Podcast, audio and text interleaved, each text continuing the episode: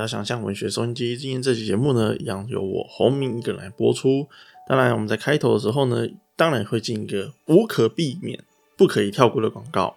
那我先讲一下今天这期的主题是什么？今天这期主题呢，是想要告诉大家，文化部的青年创作补助究竟要写什么？那我呃。我虽然在二零一八年就是得到前辈就是石头书的帮助，然后他告诉我的那个文化部青年创作补助的一些可以写的内容，那他也是我们写作会那几个比较少数只有他有拿到青年创作补助的人，这样，那也很感谢他给我青年创作补助的范本。那后来我就是持续的有投有写这样，然后也衍生出了很多自己觉得应该要增加，然后以以及应该要有把握，呃有把握度的一些内容，然后在这个青年创作补助之中，那我必须核先续明，这集呢并不是什么课程，我只会很粗略、很粗略讲，呃，文化部青年创作补助你应该要做的事情。那基本上，如果你有很认真研究。规章的话，其实你应该大概知道你要写什么，但是，呃，在这个前提是你可能要对这个文学的行业和领域还蛮熟悉的，你大概才知道说，哦，原来是要有这样子的规范。那如果你不是一个很熟悉的人，你想要写的话，你可能会碰壁个一两一两年呐。但这个碰壁其实是不太需要的，所以今天这期节目呢，就透过一个懒人包比较辅助的角度。然后来告诉大家怎么写王部青年创作补助。注意哦，它不是一个方程式，它不是一个得奖攻略，它只是一个很多呃人，然后他基本上会犯的不该犯的错误，然后基本上他就是要写的很多基础的东西，然后其实大部分人是不知道的。那因为我们十月底嘛。对，十月底要截稿的文化部青年创作补助，所以有不少人也来问我，他哎，有些基本东西要怎么写？我发现自己上网查，发现我靠，竟然没有人分享这件事情，太夸张了。所以后来他其实也是一个很常见的公开资讯，像是文讯的去年十二月就还是文讯今年一月啊，就讲到这件事情。在我们的国议会专员王慈义，然后有特地写一篇文章讲这件事情，但是它因为是一个集齐的杂志嘛，所以不会在网络上留存。那网络上的可搜寻的内容又比较少，所以请大家来听这期 podcast。那前面讲的有点多了，我们直接进广告。那广告呢，一定要广告我接下来的新书发表的会的时间和一些有趣的活动的内容。那希望大家可以多多参与的这些活有趣的活动内容。然后，如果大家觉得待会的呃节目的内容觉得很有趣的话，然后想听听别的东西跟文学相关的，那也欢迎来参加。就是里面待会提到各式各样的活动。那接着我们在十月十四号的时候呢，也就是这礼拜六，十月十四号周六下午，我们在吉文社，我邀请到一位我非常非常感兴趣的一位作家，叫黄英。那黄英呢，也是我们在上一期有提到说，他拿到林东山文学奖二奖小说奖。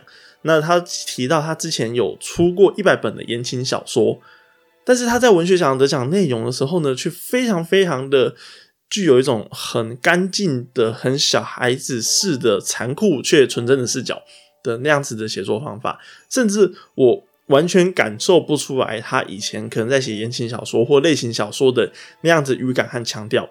所以，我对于这个作者非常非常的佩服，然后也请他来分享我们如何去建造语感。那同时，也是他的新书最多三八的那一支的这本书的新书发表会。那我也会亲自去参与和主持。那也希望很多呃各位读者能够一起跟我们参与。接着，我们到十月十五号礼拜日。那会在华山红气球这这个独立书店，非常非常呃精美和温馨的一个独立书店哈。然后有我的水中家庭的新书分享会。那这个分享会会非常非常特别，因为里面会带到一点写作的东西。因为同时呢，呃，邀请我的店员慧文，他也是写作会的朋友。那嗯，新书发表会不能每次每次每次都讲同一套东西，这是太无聊了。我们要有所进步，我们要呃。有各种各式各样的很多东西可以分享啊，所以里面会带到一点写作的东西。那当然不要怕，这是一个课程啊，或者我们有写作会怎么样？它是一个类似让你体验文学啊，或者是让你有一种一种充足下午的那种感觉的时刻。这样，接着呢，我们到下礼拜六，十月二十一号，我会到大名鼎鼎的高雄三鱼书店，然后来进行讲座。那讲座主题叫做“清淤下水道公务员”。当然也会针对很多当时高雄发生的事件，涉及公务机关的事件，然后来我们再做一些讨论和发表。那当然深刻的也跟这本书有很大的相关。接着到隔天，非常一个老牌的独立书店叫边埔，然后它在台中。那如果台中的朋友有兴趣的话，我们星期日也可以在台中水中家庭的新书分享会相见哦。那紧接着呢，十月底过完之后，那我就要去日本一趟。那在呃之后，我还有安排一个非常非常重要的活动，大约在冬天快的中间快要来的时候呢，我们在十二月十六号的星期六，我们的两点半的时候，在吉文社有一个非常有趣的活动，叫做以林东山与时报文学奖回顾得奖体与它的策略。那也就是继我们我们上一集的结论。那我会在中途再录一个时报文学奖的回顾和阅读，然后最后得到一个文学奖体的一些策略。那什么叫做策略呢？策略这些东西的分析是什么？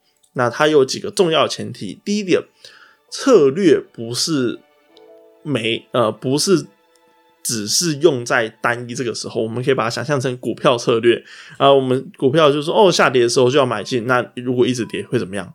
那你还要继续买嘛？啊，跌到变壁纸呢？你还要继续买嘛？所以下跌买进，它显然就不是一个长期可用的策略嘛。策略应该是一个有机的，可以因应各种情形，能够进行反复操作和解释的嘛，对不对？所以如果你只是会下跌买进的话，那你就没了；或者是如果说上涨买进的话，那一直涨一直涨，那如果下跌怎么办？你要你还要继续买吗？所以，在这个情境底下呢，策略这个东西就要能够因任何现象。第二东西，它要能够反复执行操作，它是一个长期的，所以它既能够处理这个当下的情形，它也能处理未来的情形，并且它要能够根据时空背景，有大策略就可能发展小技巧。那这就是策略有意思的地方。所以在那场发表会呢。就是有意思的地方，就是它之后可能会成为课程的收费，呃，课程的某种一部分。但是我会率先用免费活动来试出，当然是要呃那个叫大家可以付那个参与场地费啦。那大家可以就是如果有兴趣的话，欢迎来参加我们的这场活动。好。那我们来解释完我们的广告之后呢，我们就可以进到今天这期节目喽。好，我们接着第一个要讨论的东西是，呃，这个补助它的期限和它补的对象是谁，然后有什么类似的补助呢？首先，文化部青年创作补助是补助以一本书为写作计划的补助，所以你的这本书。在啊，你的这个计划在审查之后，所有评审都会以这个前提来进行审查。那第二个东西是，它是补助四十岁以下的青年，对，四十岁以下的青年这样。那如果你四十岁以上该怎么办呢？哦，你有两个选择可以去选择。第一个东西是，如果你已经有出版过书的话，那你可以去选择国议会的长篇小说补助专案。第二个选择呢，你也可以去选择偷偷看台北年金奖。那国议会的长篇小说专案，它也延伸出另一个非常常见的补助，一年补助两次，叫做国议会的常态补助里面的文学创作项目。啊，这个分三个哦，国议会常态补助里面的文学的创作类别啊，三个三个层次。那呃，国议会是每年就会举办两次，然后同时也跟呃文化部青年创作补助分开。所以，如果你有发现这个小秘密的话，那你就可以一月投国议会补助啊，没有得到的话，你六月再投一次，六月投的结果还是没有得到的话，你十月底可以再投一次文化部青年创作补助。没有再投得到的话，你还可以投明年一月的。所以你一年有三次的机会可以让你的作品被评审评评选到。所以，如果你有这个计划和这个想想法的话，那请接着我们继续往下进到我们要怎么样写国议会的啊？我们要怎么样写一个关于书的创作补助呢？好，我们要如何取得资讯？第一个，大家在听这个 podcast 之前，如果你想要得到最完整的资讯内容的话，你最好点开简章来。一起看，那当然我这边不会带大家读简章这些东西，只我因为我这边投过很多次嘛，我从二零一八年就投到现在，现在已经快五年了这样，那所以大概很多东西我都熟稔于心。但是大家没有投过，那你最好先摸一下系统。那国议会的系统，大家的它的补助的网站是坐在它的国议会的官方网站里面，所以还蛮好找的。那这边听到的你的话，你就赶快去申请一个账号密码吧。那文化部的话就比较 tricky 一点，它的补助网站不是作战网站里面，它的文化部的网站里面，文化部的网站是乱到有剩吼。那你最好打一个关键字叫做文化部空格补助资讯网，那里面就可以让你申请账号密码。那如果你是一个台湾的合法公民，那你就去申请一下这个补助。的账号密码，那里面会有一些选项要你选，这样，反正你该给的东西都给了之后呢，那你就可以开始写今天的补助呃资讯的内容喽。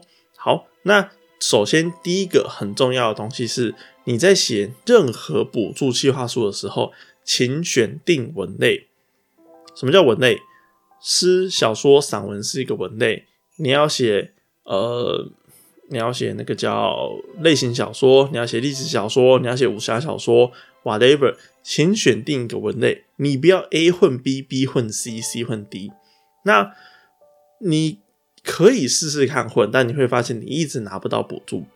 那你就算要混的话，你要非常清晰的讲你的理由。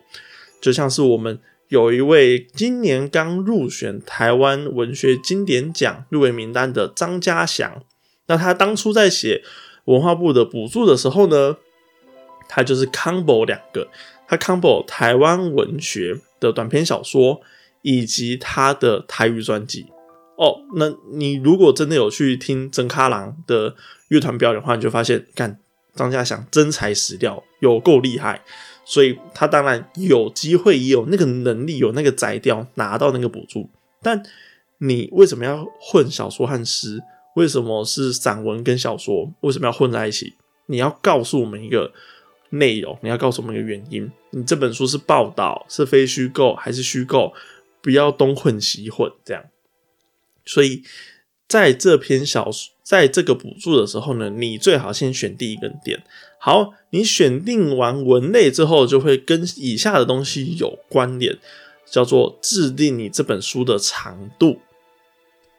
一本小说的字体大概就是落在六到十万字左右，看你是要写长篇小说还是比较中长篇小说的范围。当然，我们不能低于六万字，不不太可能低于六万字啊，因为那个书会太薄。这样，那如果你要长篇小说的话，你是要十万字、十二万字，不管怎么样，你要针对你知道的东西做出相应的选。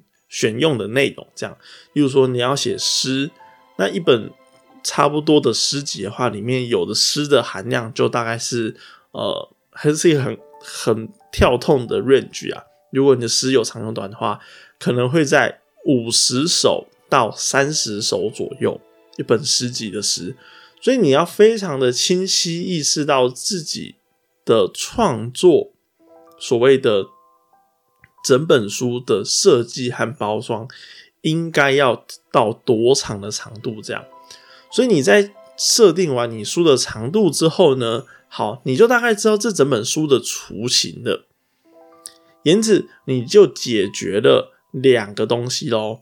第一个东西是因为你选定文类嘛，所以你要有你的理由。所以一开始前面会告告诉你说啊，你的创作目标和你的创作缘起，这两个东西是一样的。所以你可以讲你的缘起，你可以讲你的目标。那请根据国议会或者文化部提供的纸本范本里面讲到的内容和项目来去分点。那什么叫做内容跟项目呢？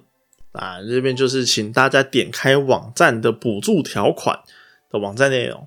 那我是觉得文化部现在不知道发生什么事情了。就是照理来说，诶，今年的应该要出来吧？不是，但是为什么今年还没跑出来？诶，文化部要抛弃我们了吗？不知道。对，但是我们啊，反正这个国家，呃，很多奇怪的事情可能会发生。对，所以我们就再说吧。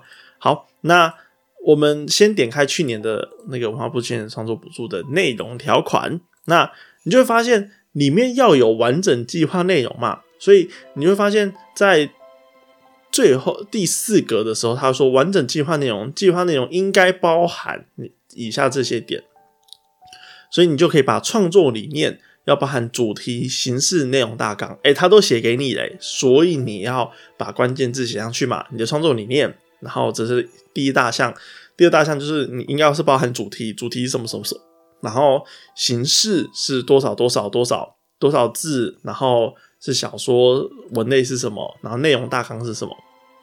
那接着我们就讲到内容大纲的部分，前面我们讲完主题和形式。所谓的内容大纲呢，就是如果你是写小说的，那你不能只是说，哦，我要创造一个人类上火星的故事，然后在那边推广台语文学。好，假设这是一个故事，那你要告诉我，那在火星向火星人推广台语文学的时候，他可能遇到什么问题、什么困难？然后哪个角色发生什么事情的？火星人会不会突然夹起来？还是火星人其实呃非常爱好文明，然后非常就是乐于跟其他地球星人交流的人呢？不知道。但是你要告诉我每一章每一章发生什么事情。那为什么要写到这个程度呢？因为每年每年评审在评的时候，他也非常害怕你没有把计划写完，所以把内容大纲写的。最完整的人就能够越能说服评审说，对你能完成这部作品。那因为大家可能在听这个 podcast 的人没有出过书，甚至是呃你还还没有得过文学奖都没有关系，因为当初二零一八年拿到创作补助最高的奖金的时候，也是这个状态，也是跟各位一样是一个文学的小新手。但是你要。最好最好写的越详细，越说服评审越好。所以你可以把后面的故事都写出来。哦，我这个角色后面可能会死掉。哦，我这个角色后面可能会出国。那我那个时候拿到补助的时候，问了一个很可爱的问题，我就说：那如果他说不能跟。写出来的内容不能跟结案的时候差太多嘛？那我问说，那如果我的呃补助最后的角色死掉了，但是他其实没有死，那会怎么样吗？那承办人就跟我说，哦，没有啦，这个其实不会怎么样，会有差别，就是你答应评审说你要写小说，但你最后变成散文的，而且没有附理由，或者是你答应评审说你原本要写散文。但是你塞了很多报道，塞了很多论文，然后很零碎很散。他原本要写的主题内容不一样，或者你答应原本评审说你要写一个火星，然后去推广台语文学的故事，结果你却变成了就是呃村上春树在台北的阴暗都市的，就是租屋处，然后自言自语的那种呃自溺故事，就完全已经不一样了。那样那样的作品才会被。拒绝核销和拒绝补助，所以内容大纲差一点点没有关系。所以你最好先把你可能大概想要写的东西写出来，但大差不差就是那些东西。你不是要骗评审，而是这个是一个创作，谁都不知道这个东西创作出来会怎么样啊？敢谁知道能预测一年后、两年后的世界会发生什么事情，对不对？所以这个创作补助应该要做的事情是，你要告诉评审，我预见我以后可能会这样创作，但你不一定要被你的内容大纲所限制，懂吗？所以你在这个地方要给呃评审信赖感，但不这个信赖感不是未来束缚你的一个重要的课题。那接着我们再讲到。它里面要你填实施地点，那这个实施地点其实我觉得都哪里填都可以啊。那其实主要是根据你的作品的主要的地方，像是我第一次拿到创作补助的是南方安静，它是写澎湖的地方史，所以我的实施地点我就写澎湖，只是评审不太会看这个东西。那计划进度规划要怎么写呢？你就写几月到几月完成一稿，几月到几月完成二稿，几月到几月完成第一章之类的。你想怎么写都怎么写啊？对，那通常我是写第一章、第二章、第三章，然后一修、二修、三修，就是大概画几个月份。这个评审也不太会看，这个就很自为莫解。但是可能有些人会有疑问，所以我还是跟大家讲一下这样。进度规划，你就可以几个月几个月画一个区段点，这样。接着讲到计划期程，这是一个比较 tricky 的地方。那你每次在填计划期程的时候呢，你最好点开你要投补助的简章，它会告诉你计划期程是从几月到几月。像是文化部青年创作补助的计划期程，我记得是从投案的那一天开始计算，但是你知道你呃得到补助的时间点是十二月。但是你的计划开始的时候是要在十月的时候，所以有点 tricky 啊。那如果你要投投长篇小说的话，你是要从隔年一月开始填，所以它是有一点点每一个补助简章规范的内容不一样，它不能一概而论之。所以你要填计划期的时候，请点开补助章程，然后根据补助章程里面写什么而去那样子填。好，前面讲了这些。比较细的东西的时候呢，就进到一个非常非常重要部分。这个东西占据你的能不能拿到补助的可能性百分之五十啊。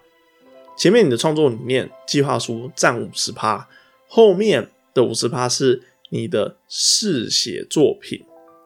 那试写作品的文化部青年创作补助后面有括号写字数不限。好，那我写三十个字可不可以？当然不行啊，傻傻的。那通常都会写多少字呢？你当问其他人，其他很多人会给你不同答案啊。我只写五千字，我只写三千字这样。如果你来问我，我都会给我的学员一个非常明确的数字，请写一万字以上。那可能这边就有一个小聪明。呃，那你不是说要给评审信赖感吗？那如果我已经把一本书全部都写完的，我全部放上去，这样不是最有信赖感？哎，我写完的，哎，可以补助我吗？哦，傻傻的，这样反而不会得到补助啊！以前有一位那个非常非常有名的诗人哈，然后真的把一整本书丢上去创作补助，完全没有拿到补助，这样他完全是可可以被受到补助的非常非常强的。一个作品，但是他最后没有拿到补助的原因，是因为哎，你都写完了，我是要补助你创作什么？对，所以大概一万字两到两万字左右。如果你是小说或散文的话，一万字到两万字左右。如果是你的诗的话，那你就看一下那个比例嘛，一万字到两万字大概是我们全部作品的十分之一。所以诗的话呢，你就可以放十分之一整个篇幅。那整个全部你可能预计是五十首，那你就放五首上去。你非常有信心的作品，不要什么作品写完就洋洋洒洒丢上去。你要这些作品彼此要成为一个主题，这个主题要跟你的整个企划书是有办法连接的，甚至你要再更精确一点，或是再更呃直接一点的话。那你就要说这些主题可能会出现在我们呃每个章节的哪个哪个地方会出现，这才是一个非常负责任的写补助的一个态度。好，那写完试写作品呢，你应该要投入的心力要跟整个写企划书一样，甚至是这个试写作品要非常非常厉害。那最后一点就是预计完成作品之字数或作品规模。那我前面讲到了嘛，整个作品大概是多大内容的，这个就这个东西就跟形式一样，所以你也在这个点要讲，要整个像评审阐述完，你要写多少字，然后整本大概长怎么样。好，那再来最后一个是可能大家比较疑惑的一个经费，我要怎么填？好，请所有的人，不管这边就统一哦，不管你在投长篇小说补助、国议会补助、他不补助，请填创作费一项就好，但你要分项也是可以，都没有关系。但是你的全部的总额要是打开简章。该简章的补助总经费的最高限哦，国议会的话，总共总经费补助是限定三十六嘛，三十六万，那你就填满三十六万。如果是文化部创作补助的话呢，它的总上限是四十二万，那你就要填满四十二万。对，那如果是长篇补助的是五十万，那你就填填满五十万。那讲到这里，就是。整个文化部青年创作补助在撰写企划书跟撰写试写作品所应该要具备的所有的知识和基本知识啊，也不知道很厉害的知识，基本知识这样。那应该到这边大家都可以可以解决大家百分之八十到九十趴的问题。那接着。你一些比较 tricky 的内容呢，就是看大家的程度之别。如果你拿出来的题材是非常非常的经典和有料的话，你当然可以马上的很容易拿到补助。那你可能会问说，我是不是要有一些就是经历，我要得过文学奖我才能拿到补助？哦，no no。有非常非常多人，他可能甚至连小说都不会写，他有拿到文化部的青年创作补助，我都有听到一大堆这样子的例子，就是他拿到的补助，但他不知道要怎么办，然后他可能觉得哦，我先写完这样，就是他甚至都还没有准备好，但他就得到补助了，所以这样子的例子非常非常多啦，所以也非常呃鼓励大家去投投看补助，这个是一个完全可以去尝试的一件事情，然后。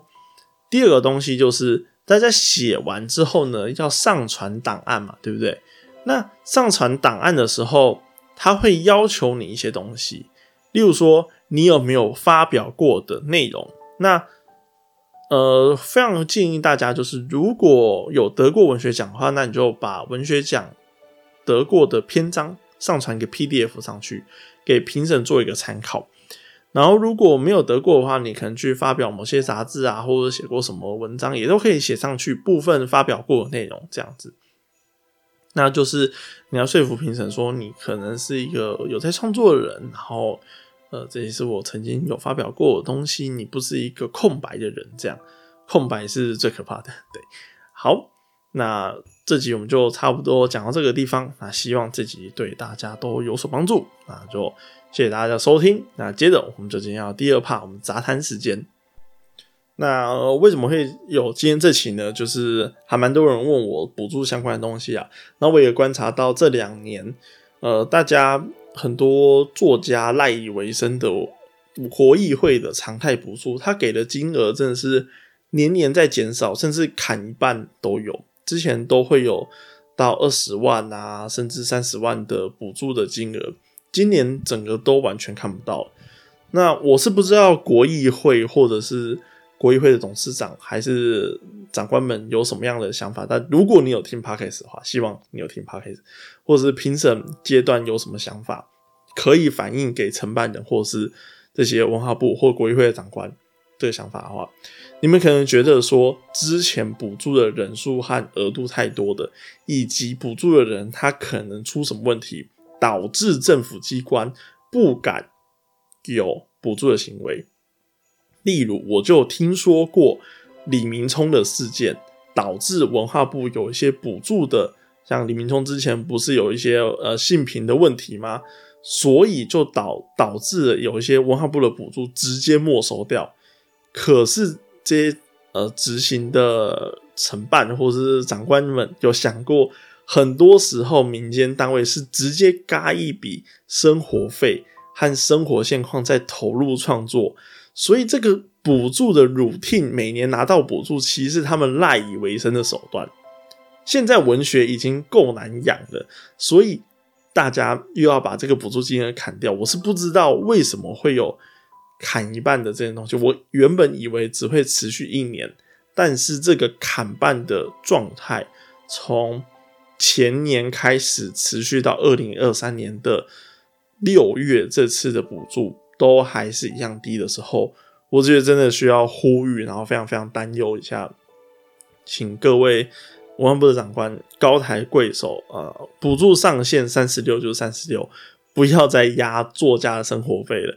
要用十万还是二十万写出一整本书，真的太累了，要不然我们去死一死算了。对，这是太可怕了啊！这是我想要杂谈的第一个东西，就是我觉得大家可以在呃，对，再善待一下我们的大家文化产业的这些人。那当然不是说我们完全活不下去啊，就是我觉得还是有非常非常多的文学手段可以让我们活下去。我非常非常敬佩的作家们都是呃衣食无缺，然后所谓的衣食无缺，并不是他们家里有矿或是爆干有钱，而是他们尽管知道他们的呃，他们尽管知道文学是一个可能吃不太饱的路，但是。他们依然能够在文学这块做到非常顶尖，并且得到他们应得的生活开销和他们文学能够带给他们的奖赏。所以，我必须要说的一件事情是，我觉得这个社会有点太看不起这些文化产业。他们预设文化产业的人，写作人就是饿死，然后开书店人就是悲惨，就是在亏钱。呃，对。就是有些报道是这样写的，有些人是这样认为的。你们看到的现况，有一些可能也是这样子的。但是你们真的进来做过了吗？或者是你们在外面分析讲的头头是道的时候呢？你们真的有看过那些头部赚钱人呢？那我们讲黄山调嘛，头部赚钱，所以可以在台北闯出一片天。我们有很多在南部耕耘，然后各个文学。呃，活动文学杂志的人，然后他也是能够过得好好的。虽然这些 No 号的喂纳量都非常非常非常的低，但是他们也都在为文化产业做出非常非常多的贡献。我们就不要讲这些可能在做台面下活动人的人民和他们的状况，可能会有点呃挡人财路。那我们就讲台面上的幼勋，他透过非常非常呃。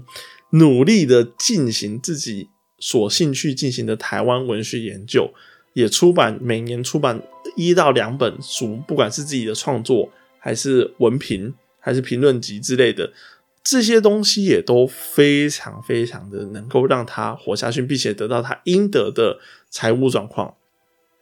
所以，我觉得我为什么会有这次的感想，就是我之前听到一个 podcast。然后他聊的是陈雪的十二堂的创作课，那不知道为什么主持人就用一个非常担忧的心情，就讲说：“哦，我可能要问一下其他什么职业教练，如果对于创作者类型的人，他有没有一些呃可以去进行的什么什么？”我说：“哇，你在讲什么东西？那些什么挖高职业教练，妈的是有看过什么创作型人给给过什么文化的救国方案吗？没有吧？所以问这些有个屁用啊！就是。”你要问一个根本没有看过水坝，然后没有学过流体力学公式的人说个怎么盖水坝，交给专业的人来，不要再问一些无微不微奇怪的什么人生教练、职业教练的。所以我觉得很奇怪，就是为什么是没有靠这行吃饭的人教你要怎么样小心翼翼的在这行生存啊？好奇怪哦，对吧？所以。呃，我是觉得非常要大家要小心的，就是一些擅自接近你，然后怀着善意的生活教练或是职业教练，或者是怀着善意接近你的文学大叔什么之类，这些完全都要完全都要小心。那其实我觉得有意思的地方就是，呃，真的进到产业之后呢，会有很多的工作，但后来也发现。这些工作就是工作就是有兴趣再接就好。所以陈雪的那本书里面常才会说，要保护你的创作的好奇心，要把你一一天之中最棒的时光留给创作，其他的时间才是留给什么专访啊、写稿啊、写什么杂志啊、财经文学啊之类的。我就想说，呃，需要吗？那你也可以留给不知道哎。如果你是一个水利工程师的话，如果是我，我就写，我就去审出流管制的图啊，就或者是帮忙写那个出出流计划书之类的，一本十万块。嗯，所以我觉得有意思的地方就是，呃，文学产业里面有给你很多呃非常非常价值不等的。工作，例如说专访这个东西，就是非常的浪费时间，然后得到钱又非常少，这样。那也非常感谢那些愿意接专访的人啊！我的水中家庭就是非常感谢班玉堂老师有帮我就是专访我的小弟的新书，这样那天的专访非常非常的愉悦。对，所谓的愉悦就是上下引号愉悦。那这个我们之后改天再录一集来聊。所以。这个有意思的地方就会变成说，呃，在我们的行业里面，我会要说，对我们赚不了钱，但其实我们也做的很开心，我们也做的心甘情愿。为什么要把我们描述成好像一文不值的样子？或者是每当文坛有发生一些事情的时候，例如说于永宽那边乱呛啊，或者是呃杨所可能发生一些问题，或是呃。李阳发生一些问题的时候呢，就有外围人就说：“哦，对啦，为什么我不想要参加文学圈？是因为怎样怎样讲？”我我就心想：“拜托，是你不没资格好不好？就是 你又进不来，你又你又不努力创作，然后讲很多无微博的东西，然后这是让我非常觉得犹豫的。然后第二个东西就是，我也发生发现了一个创作者类型的 pattern，就是因为自己在教文学课嘛，所以会。主动归纳一些创作者，那主持人以前有创作过诗，这样，所以他就说，呃，他的旁边跟他对谈人就问说，哎，那你的创作的时候，你会写的时候，你会非常担心自己的作品写的是好的还是写坏的吗？然后他他的回答是，他非常担心自己写出来的东西是坏的，而且他。在写的时候压力非常非常大，然后觉得写出来也很有可能是坏的。那每次写出来最难受的时候就是无法相信自己写的东西是好的，这样。然后这个时候我就发现，哎，跟我完全相反，就是我完全一心一意的每一次我创作的时候都觉得，尽管它不是对所有人都是好的，但是它对一部分人来说。一定是最棒，他这个作品一定有某个他完完全全可以打动，然后让他们读的非常满意的读者。只是接下来我要做的功课，就是要让这群读者变得越来越多，他就会能够符合更大众意义的好。那有意思的地方就是，那个主持人以前是有文学创作，但是现在逐渐不创作，然后中途绕去。行销的地方，那以前我有认识一个朋友，就是他也是对文学这样态度，就是第一他就觉得啊养不活啊，但他没有进进入这行，他还是一直很嚷嚷着养不活。然后第二个东西就是他对自己的东西创作一直都很没有自信，所以他一直偷偷摸摸在在创作这样。然后第三他就会跑去搞社群行销，就会是。这个情境，我就觉得哦，原来这 type 的创作类型的人是长这样，所以对，就大概是一个内心去听这个 podcast 的这个感想。那前面讲到专访这个东西，我们再带到第二个话题。讲到专访呢，我就是非常觉得有意思的地方，就是大部分我们作者接到专访的这个题目的时候，都会想最优先的去带出。呃，我们想访的对象的优点嘛，对不对？我们不会刻意的针对缺点来进行访问。那但是就会有一个前提存在，是前提我们要第一非常非常的喜欢这位作者，第二，我们要对作者写出来的书非常非常的感兴趣，我们才有办法投入那么多时间读完一本书，再读这个作者其他专访，然后再花时间写逐字稿，然后再花时间，也不一定要逐字稿，但一定要听录音嘛，然后再花时间写出这本这个专专访这样。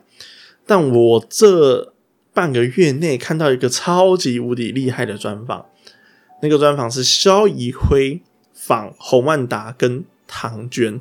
这个专访厉害的地方就在于他极尽的极尽所能，用透过戏剧化方式显示了就是人类的矛盾之处和有趣之处。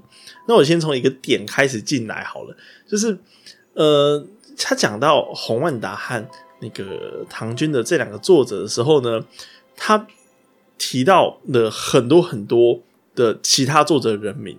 举举例来说，我们讲到这一段，就是口水是要扛几楼。那他这里面就清楚的提到洪万达批评的两三位作者。第一个东西是第一个，第一位是吴芬，那他就批评说，他明明就是抄中国诗人的诗这样子，但是为什么就要做这件事情？所以他就说，读者到底在看到什么？读者只看到那个恨，那个报仇的快感。可是报仇的时候，我们要做什么？这样啊，就可以想象他的不爽之处。然后他也批评潘柏林。的诗这样，他说啊，潘的读者就是需要快速的同理，对于作者对于读者片面的灌溉不需要反思，认为理所当然初恋总是最美这样。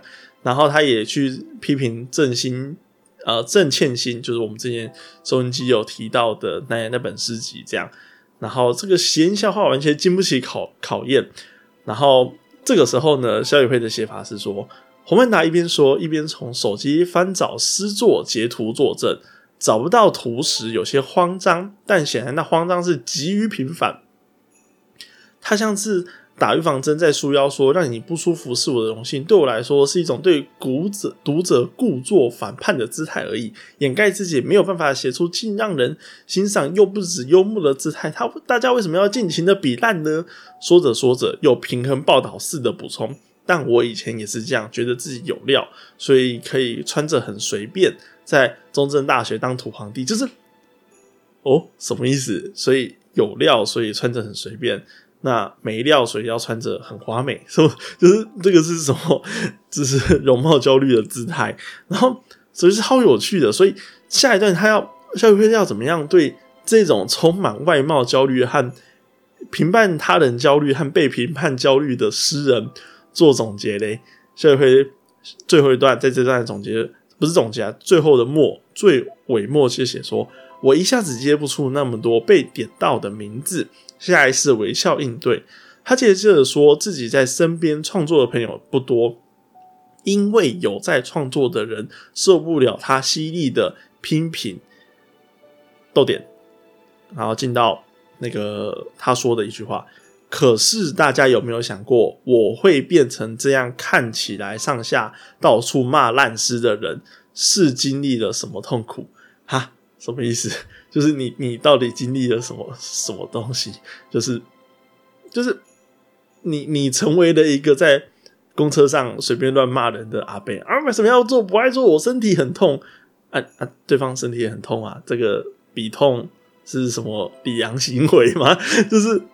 我觉得这是非常非常的那种，我只能说这个专访真是呃非常非常的精彩和精确呈现的万达这样子的诗人，就是可以读诗，但是读人之后就觉得哇，他真的是非常的，就是像个人类一样，然后会想让大家看见自己的痛苦，然后把这个痛苦像是。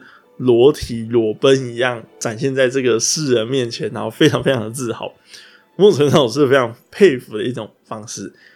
来，这个专访不只有万达，还有唐娟，所以肖宇辉就把这个唐娟当个老师的角色。确实啊，唐娟在台大教书啊，所以他就把唐娟在旁边就说：“哦，对啊，但你报仇也是要有高度的嘛，然后要。”诗坛市场流行，不管是现在，但是要对自己内在意识要能够卖出来，还得仰赖成功的艺术化。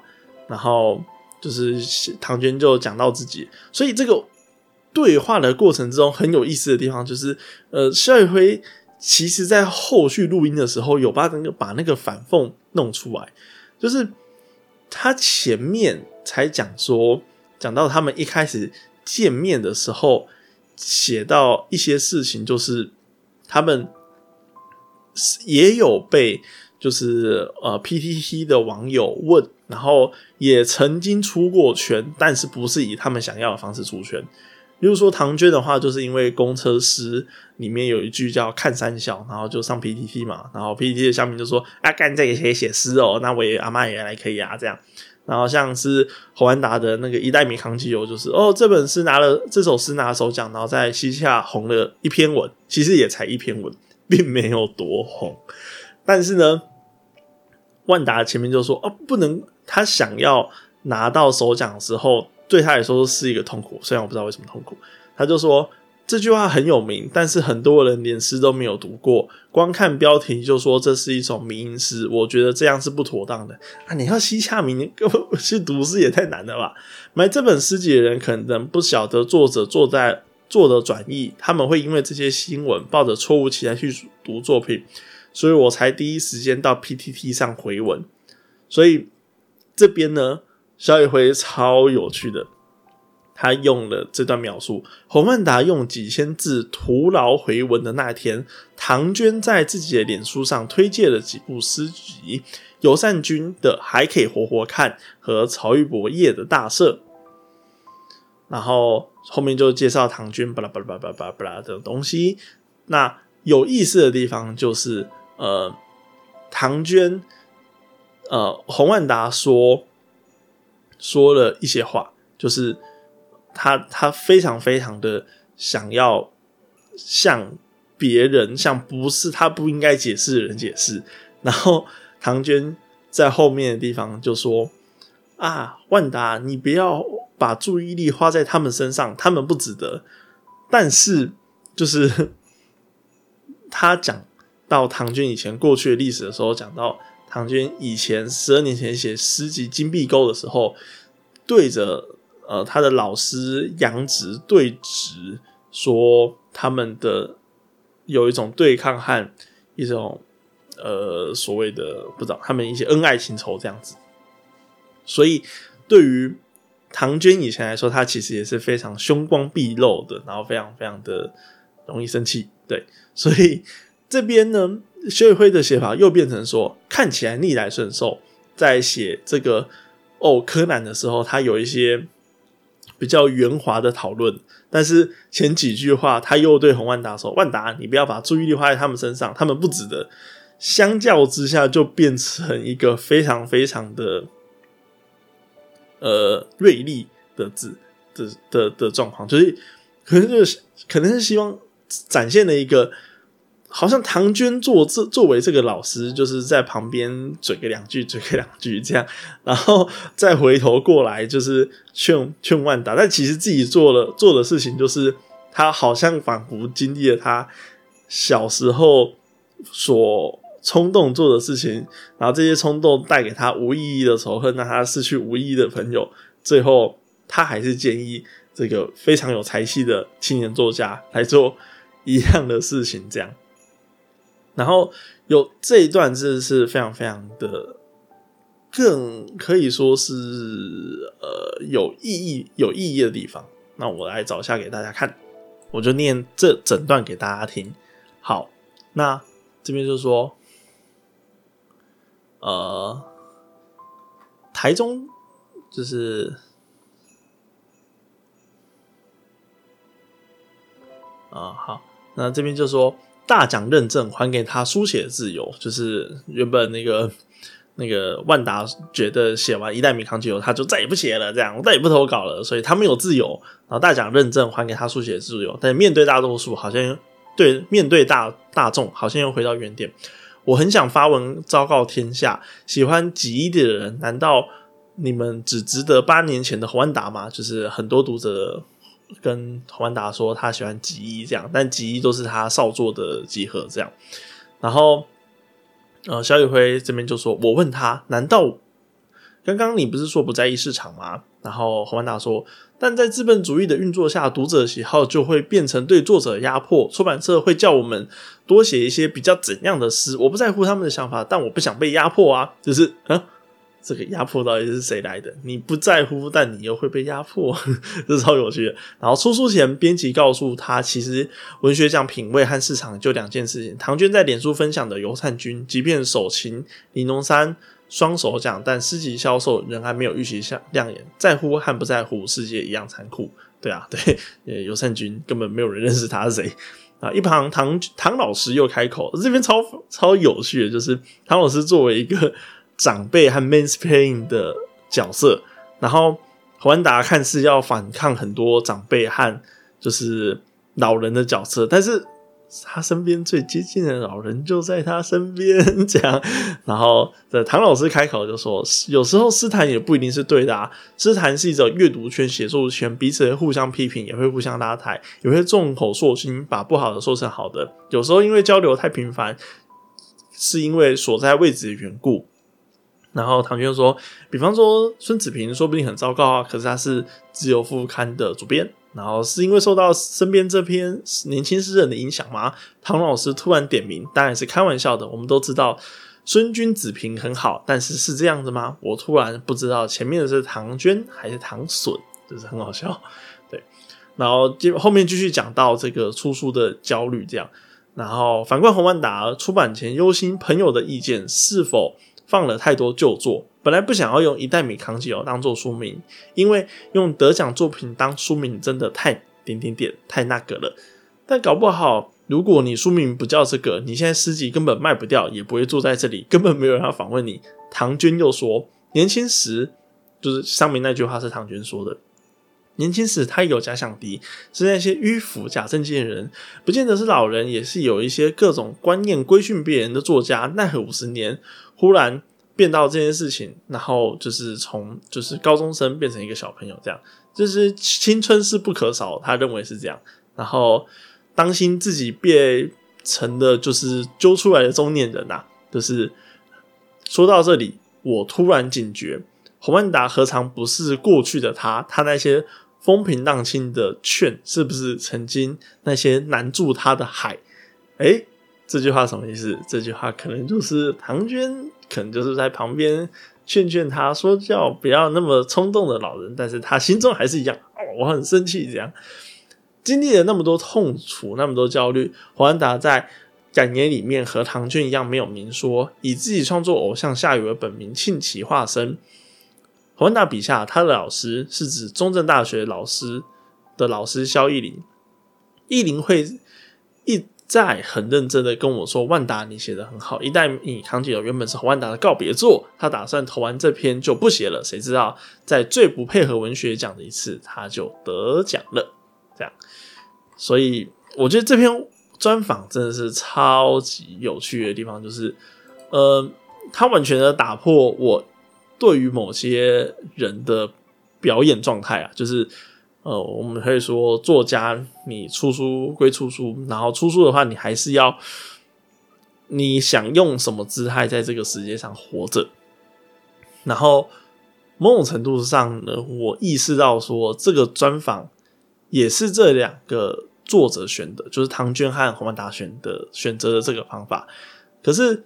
究竟是他们非常非常后设到后设，有这个至少三层后设，意识到说，就是他们可以用这个非常真性情的方方式，然后把这个呃非常令人讨厌，然后不怎么值得崇敬的，以及充满矛盾的对这个世界的批评摊在面前，然后甚至可能连这个自己在专访时说出来的话都。可能充满矛盾和可以说是小家子气吧的这个时刻，而且还是矛盾的小家子气这样，然后呈现在面前，然后是觉得这是一个好的文学表演，有这么厚色，还是其实没想到那么多？我很怀疑，但我觉得不管怎么样，不管它的真实面是什么，毕竟我是小说家嘛，很喜欢真实这个东西。总之，我觉得这个专访非常非常精彩，大家也都可以去看一下很多 很酷的亮点，然后那些被点名到的诗人，真的是，我也觉得还蛮。我当时看到这个专访刚出来的时候，我也还蛮期待有没有一些诗人可以出来反驳一下，就是这之中的矛盾点。不过大家都好好友善，对对，没有没有没有关系的，友善就好。好，那这个是我意识到这件这件事情。然后我们讲下个话题的意思，就是我想要表，就是其实文学。就会像这个专访内容一样，就是你会发现里面的很多个性的人都很多，然后像是万达这样以个性差作为卖点的人呢，哦，其实也不少。然后那在这个不少的状态之中呢，其实你一定要在这个圈子。就是你在写作品的时候，一定要跟别人说 social 吗？其实我意识到一点，就是你是一个很完全不用管别人啊。我举一个我非常崇拜的偶像，但是呃，就是我也希望能够达到他的境界的的一位同辈的作家，叫徐政府。那政府他就是同时心系文学，但是他心系的就是我要怎么样把作品写好，然后。能不能推坑更多更有料的写作者进去写作文学？他在他的自己的所学的领域之中，不管是地理学啊，或者是自然科学里面的很多人，他们都很值得把自己的踏查的经验写成书。对，那我完全可以意识到徐政府，哇，他在我录音的。今天他也卖出了欧洲版权，很厉害，超级厉害。然后在他之前已经卖出两个版权的，所以他其实完全不用参与这些奇奇怪怪的东西呀。这个没有参与，不是他办不到，所以他去做别的事情，而是他办的，他办到了，并且他持续在为了他的文学生涯，然后去吸取很多跟文学无关，只是像前面的专访，唐军就提到说。这是一个交流过于频繁的世界。其实，你真的出了一本书之后，你其实有很多工作机会哦。甚至你还没有出书的话，但是如果你努力一点，你是一个什么文学系所研究生，其实你有超多帮别人专访，然后写文章的很多打零工的机会，在陈雪的写作课里面都有提到。但我觉得陈雪那个很对我来说啊，我不要把这个状态施加在别人身上。对我来说，它就不是一个非常好的写作状态。就是你打那个零工做什么，倒不如像政府一样，或者是倒不如我就去去再再去盖，去去其他的那个营造厂上个班，可能都对我的写作，或者是对我认识这个世界，对我就是远离这个过度频繁交流的世界还更好。对，只是我现在暂时觉得，我现在需要休息一下，这样还没有需要急着去登陆水利世界。但其实不用管其他人也是非常好的。对，是我在这两年内学到的事情啊。那我有意思的地方就是，我觉得越聪明的写作者，像尤其是我觉得写小说的人，写作的人。应该要有一个很强大的武器，那个强大的武器，我觉得那个就是创作者的最强优势，就是后设认知。那什么叫后设认知呢？就是呃，在心理智商呃界里面有一种疗法，就是书写治疗，就是你透过写自己脑中当下马上想到什么就写出来的东西的时候呢，你可以。透过这个一个小时到半个小时的书写，然后你可以看到自己写出一篇文章。这个东西是当代表你当下脑中的东西。接着，你透过你的眼睛在阅读的时候呢，你会在吸收一个对自己的认知的东西，叫后设认知。这样，所以其实写作本身为什么会说疗愈性，也许跟这个后设的过程有关。但如果你这个后设的过程，哎，没那么清晰，或者是在后设的过程之中又带一些主观的东西进去，例如说文学可以容许我们说谎，或者是文学可以容许我们横征暴敛，然后呃非常真心诚意，然后对人就是刻薄什么什么之类，whatever，就是其他的已经不是后色的东西进去的时候呢，它就会变得很怪。然后尤其像写诗的这个东西的时候进去的时候，它的后色又不是那么清晰，因为呃。写诗还要再做一层语言的陌生化，它又不像是纯粹把脑袋的东西写出来。但如果你是写小说散文的话，你是可以模拟当下脑袋的状态。所以我觉得写小说的人，他的后设训练又比较好。然后，但后设训练呢，是一个写作的非常厉害、厉害、非常强的一个武器。那在这个武器当下。你可以完全知道这个世界发生什么事情，而且你也可以很好的把它梳理出来。透过这个梳理的过程之中，它才有呃，它才有具备文字这样子容易复制、高高度、高强度复制，并且传播可能的载体，然后它能够达到的知识效果。毕竟你要现代人。好好坐下来读一本书，真的是太难的了。但那你又要他读你的，就是很 pra 的情绪吗之类的？所以有时候我意识到说，为什么就是可以在有些我会比较期待小说家能够做一些就是大事，可能就是跟这个他可能比较清楚自己的手能伸多远，然后脚能踢多高。然后眼睛能看多远的这样子，我的肉体框架可以在什么样的地方的一个状态？这样，所以我非常非常的呃推荐大家就是做这个写作的过程啊，就是那写作的好处就是完完全全可以去帮助你去梳理自己、他人、家人各式各样人的状态，这样写下来的东西就留在那边嘛。它又不会咬你，对不对？除非你很希望像是万达啊，好好希望得奖哦，好像被看见哦，这样，那你可能那个东西反过来会对你，你对他有要求，那他人就会对你成为形成地狱嘛？对。但如果如果单纯只是一个写作的话，你把它作为一个最本源、最呃理性的一个工具来思考的话，它其实是一个非常棒的一个兴趣和爱好。所以我也非常的就是祝福大家能够把握到写作跟后设认知的这个层级的想法。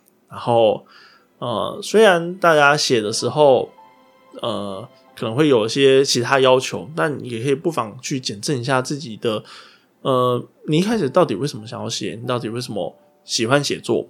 对这些可以的问题，可以在写作的过程之中。渐渐的，例如说，你可以写一个正在写写作的人啊，你就会非常意识到说，你自己被一个眼睛从天上观看的样子是什么。然后，如果有一个人要观看你这个人的话，那你会长什么样子？俗话说，我们不是都会呃帮忙建议朋友的感情状态，就跟大师一样。哦，对啊，你就跟那个人渣分手啊，你为什么一定要在他旁边？啊，早分啊！他早就不爱你了。他之所以会这样表现，就是他怎样怎样怎样。对我们分析别人的感情状态都很方便，因为我们对他人是有一段距离嘛，但我们对我们自己的距离是没有办法拉开的，所以最好还是要拉开一个距离。其实我录 podcast 也是这个原因啊。对，就是我完完全全可以时时刻刻点以前的集数，然后来检证我以前的想法，非常的有意思。对。那创作一直对我来说也是一个，呃，重新整理自己的一个手段吧。好，那就祝福大家都能够找到创作的乐趣，不要再生气哦，拜拜。